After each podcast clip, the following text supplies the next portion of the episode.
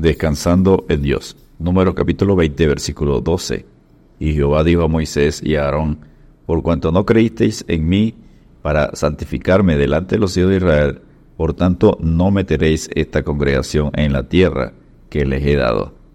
La fortaleza de Moisés fue probada una y otra vez durante el liderazgo del pueblo de Israel en el desierto, expuesto como él estaba a peligros diversos e inevitables, de los cuales el principal era la venganza de una multitud amotinada y desesperada, pero su serenidad mansa, tranquila, magnánima, presenta uno de los ejemplos más sublimes de valentía moral hallados en la historia.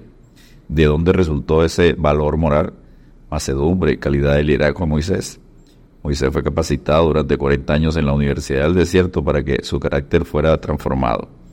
Y aquel varón Moisés era muy manso, más que todos los hombres que había sobre la tierra. Número 12.3. Dios lo llamó mi siervo, al igual que a Noé, Job, Samuel y Daniel.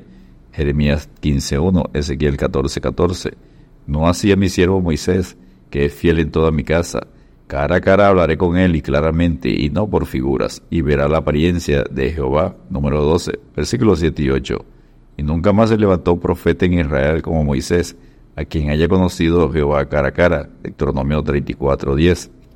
Entonces, ¿por qué a Moisés no se le permite meter al pueblo en la tierra prometida? El pueblo de Dios que salió de Egipto no entró a la tierra prometida por los gigantes del pecado en sus corazones como la murmuración, la rebelión, el orgullo, pero porque Dios dijo a Moisés, te he permitido verla con tus ojos, mas no pasarás allá. Deuteronomio 34.4. Punto número 1. La naturaleza de su pecado. Número 20, versículos 2 al 11. El pueblo de Dios una vez más estaba descontento y hablaba contra Moisés en número 20, versículo 2 al 5. Moisés y Aarón con humildad se postran para aclamar a Dios que envíe agua en número 26.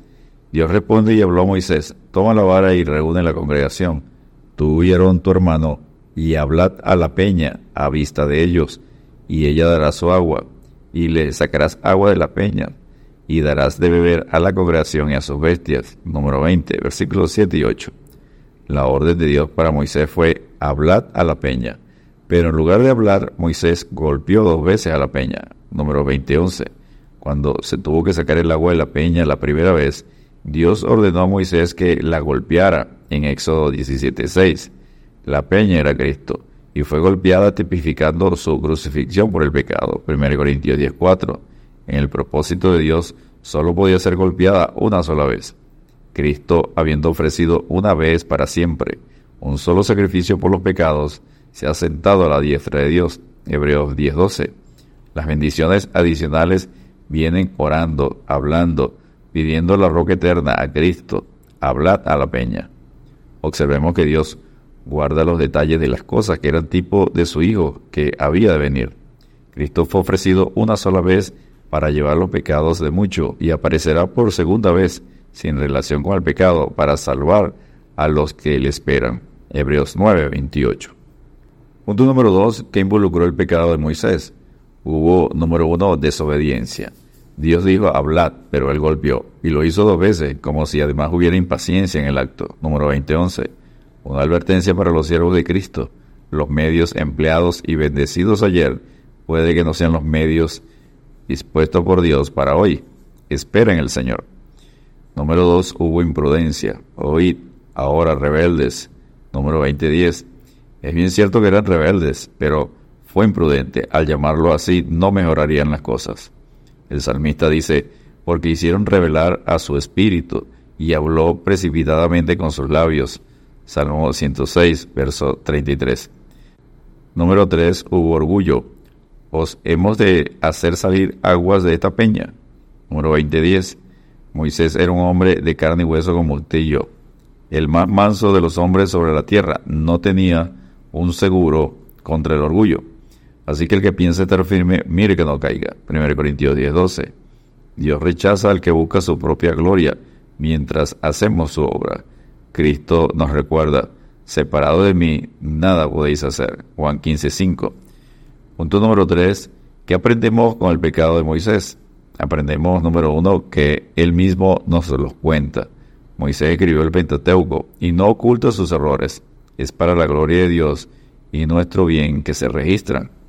Aprendemos número 2 que su fracaso por su incredulidad en número 20:12 no alteró la fidelidad de Dios y salieron muchas aguas y bebió la congregación y sus bestias. Número 20:11. La incredulidad de algunos no anula la fidelidad de Dios. Jehová, hasta los cielos llega tu misericordia y tu fidelidad alcanza hasta las nubes. Salmo 36, verso 5. Y punto número 4, frutos del pecado de Moisés. Fruto número 1, deshonró al Señor, por cuanto no creíste en mí para santificarme delante de los hijos de Israel. Número 20, El nombre del Señor es profanado por la incredulidad y por los actos de autoglorificación de su pueblo. Seré santificado en vosotros a los ojos de las naciones. Ezequiel 20, 41. Fruto número 2, no continuaría guiando al pueblo de Dios. No meteréis esta congregación en la tierra que les he dado. Número 20, Siervo de Dios, un pecado puede impedirte el gozo de un gran privilegio en el servicio de su obra. Mis ojos pondré en los fieles de la tierra, para que estén conmigo. El que ande en el camino de la perfección, éste me servirá.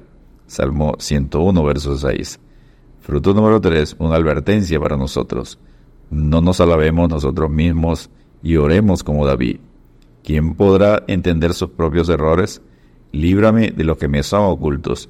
Preserva también a tu siervo de las soberbias, que no se enseñoren de mí, entonces seré íntegro y estaré limpio de gran rebelión. Salmo 19, versos 12 y 13.